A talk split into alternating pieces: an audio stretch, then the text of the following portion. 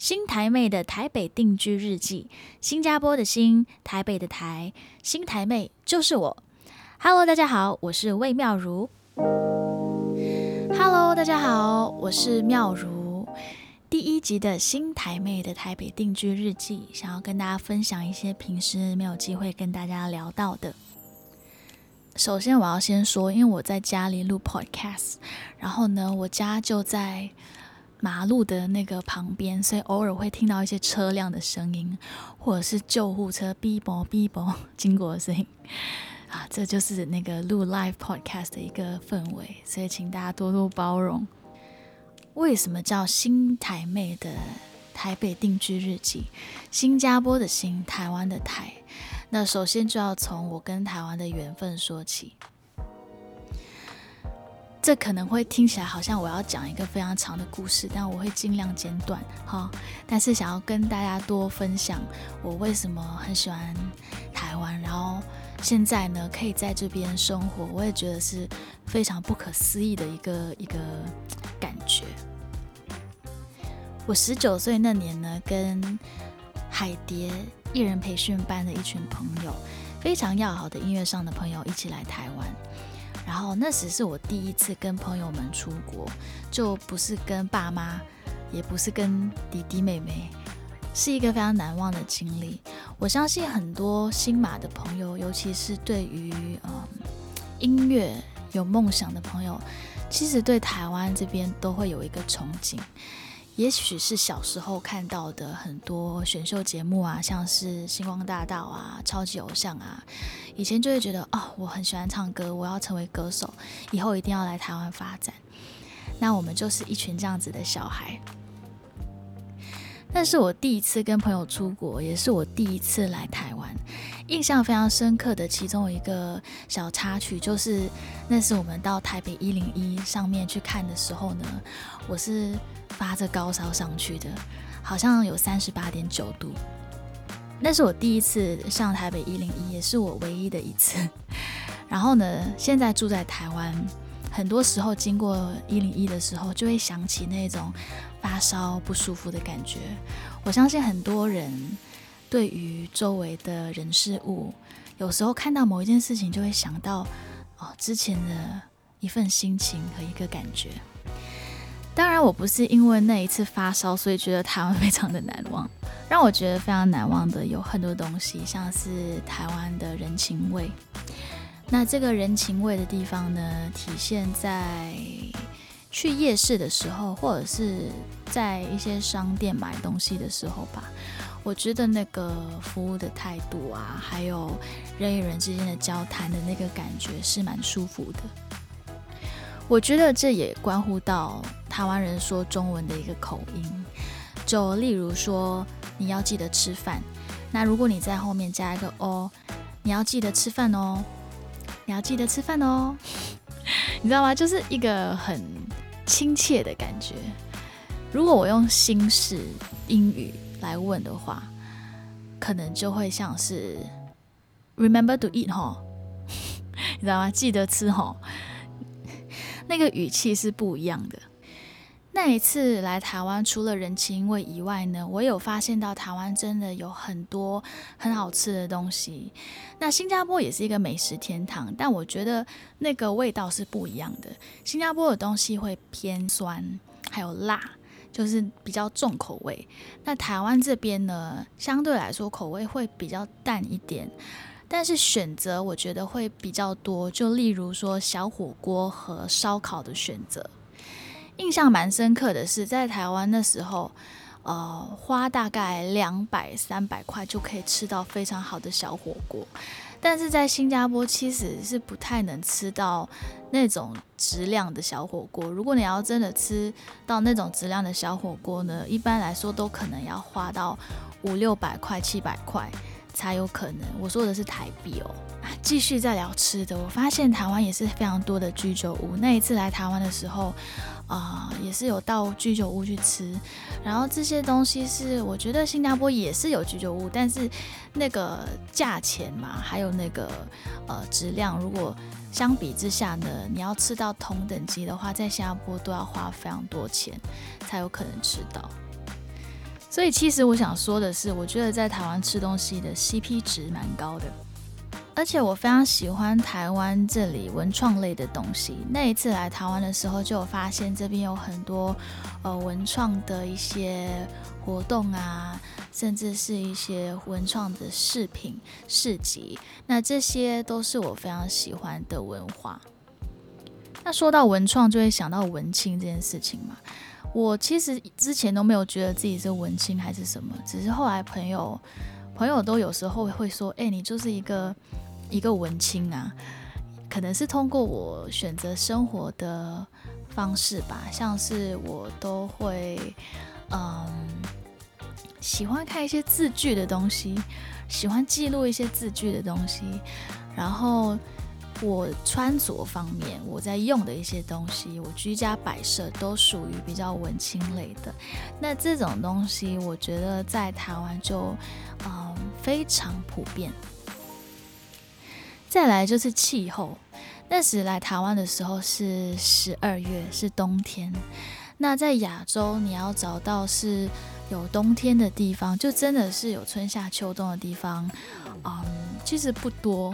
然后新马那一带就是全年都偏热嘛，所以那时是我第一次接触一个在亚洲，然后又是又是有春夏秋冬的地方，我就觉得哇哦，我真的好爱这里哦。我发现我刚刚聊的那些都是吃喝玩乐比较肤浅的东西。好，说一些比较有关于我的音乐历程的事情。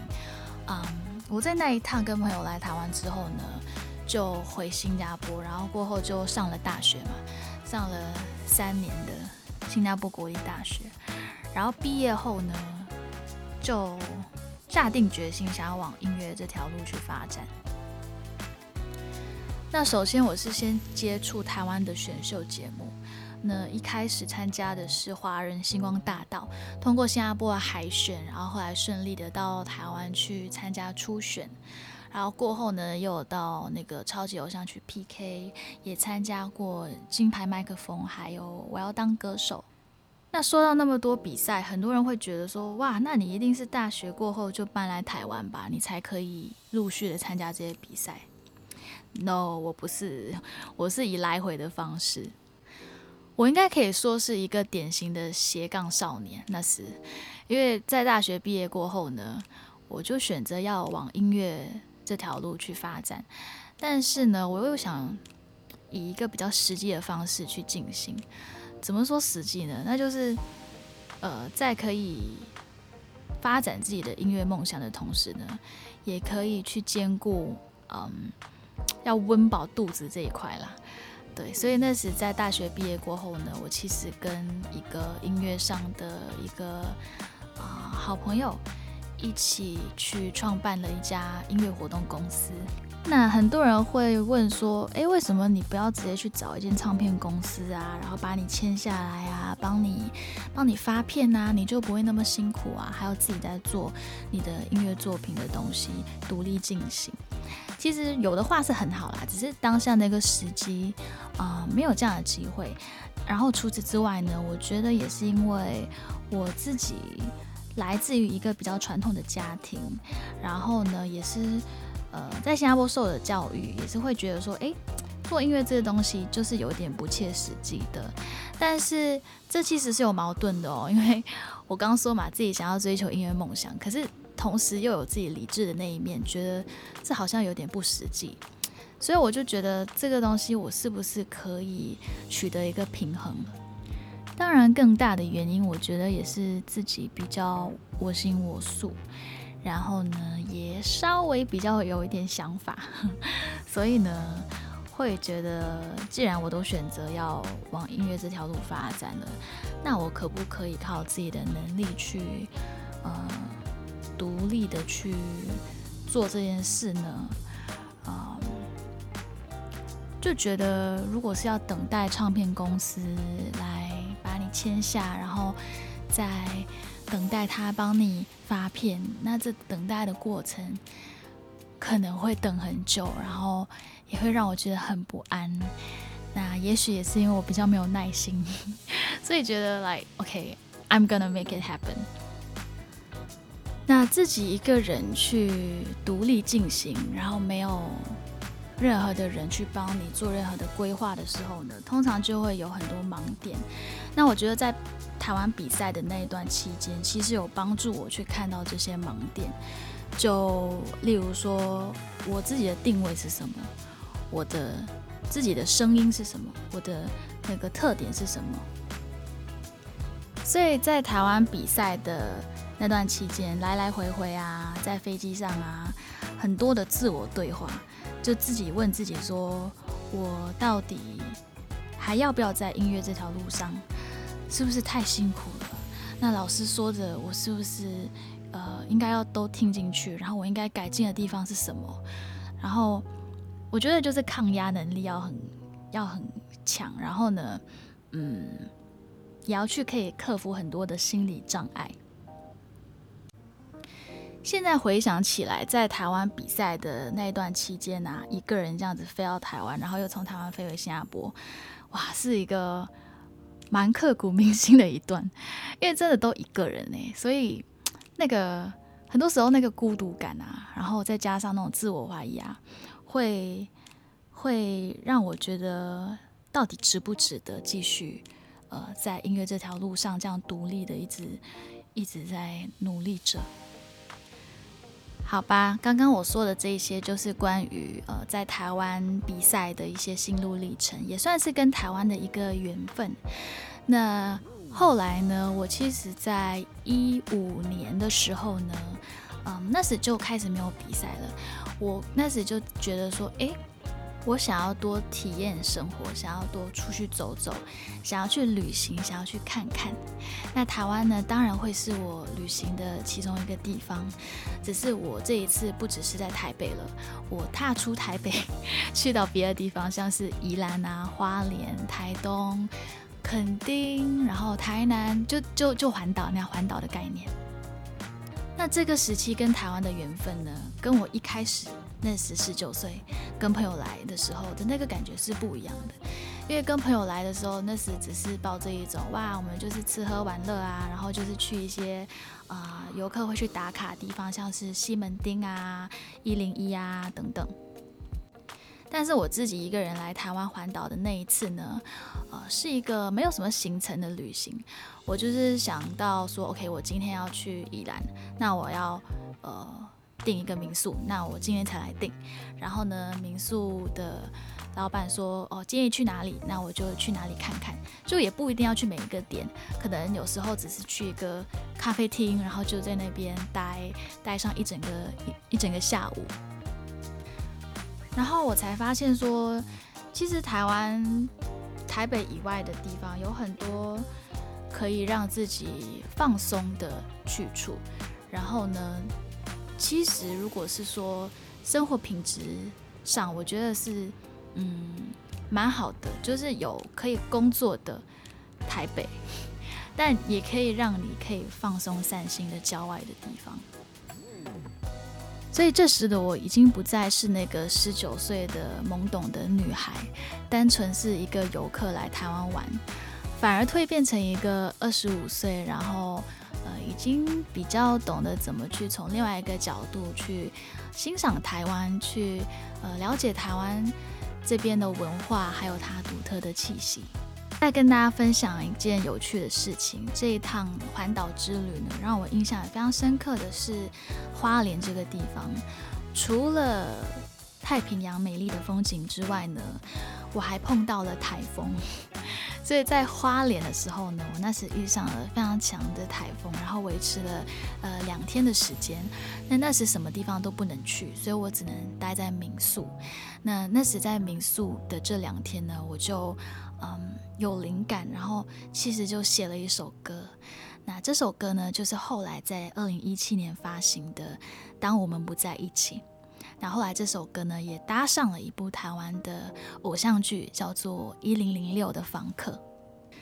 这首歌应该是目前我在 YouTube 上面点击率最高的一首歌，因为它是唯一一个 有破百万的，所以很棒吧？那一趟的 solo 旅行，我万万都没有想到说会让我写出一首歌，然后那首歌还可以在多年后搭上一部台湾偶像剧。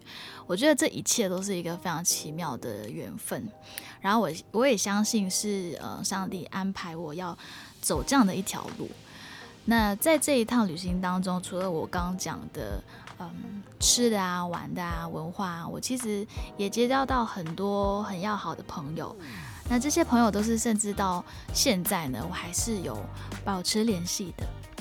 那跟一个地方要培养感情，除了通过食物啊、好去处、风景。啊，当然，更重要的就是跟人的关系。那通过跟我台湾的这些结交到的好朋友，还有呢，在二零一七年嘛，就是环岛的两年后，那那时就是有呃新加坡的政府的一个辅助的帮助下呢，我在台湾呃顺利的发行了我的第一张专辑。那那一次的宣传之旅的时候呢，就遇见了一个台湾男生。你们应该会知道我接下来要说什么。跟这个台湾男生就发展了一段远距离。那当时我在宣传过后呢，我就回新加坡了。但是呢，还是有继续维持了这一段呃距离三千公里的远距离。我必须说，远距离真的非常不容易。如果现在在听 podcast 的朋友有在维持远距离感情的你呢？啊，我只想说，是非常需要勇气的，因为你必须相信你们会有一个共同的未来，然后在那个共同的未来，你们会在同一个空间生活，然后在同一个空间，呃，有一个。家庭我不知道，反正就是如果是以以长久以结婚为前提的话，这些都是需要想到的吧？对，好，那当时我就是没有想到这些东西啦，所以后来呢，呃，这段感情也呃结束了。但是我也非常感谢这个人的出现，因为他也让我意识到说，诶，我其实有很多软弱的地方，就例如说，诶，为什么我就是。嗯，没有办法搬来台湾呢，因为我说了那么多，你们应该也意识到，说我几乎每一年都有机会来台湾，无论是第一次来比赛的时候，或者是环岛的时候，或者是发专辑的时候，我其实都一直跟台湾有一个联系，可是我就是没有办法说服自己，嗯，搬来。那我觉得最大的原因是因为我害怕。害怕什么呢？我觉得我害怕失败。我害怕，如果我放下一切来台湾的话，去发展我的音乐事业，那如果失败的话呢？怎么办？所以我就一直想要呃，两边都握着，就是有新加坡的呃事业上的一些稳定的东西，那当然也是可以在台湾有一些作品。虽然这感觉上是一个蛮两全其美的一个方法，但是相信我，其实你要真的很专注的去做一件事情，把东西做好的时候呢，你是真的要有取舍的。所以我才发现，我其实，在音乐这一块呢，我从来都没有办法在自己的创作和音乐制作上完完全全的放一百 percent 的心思。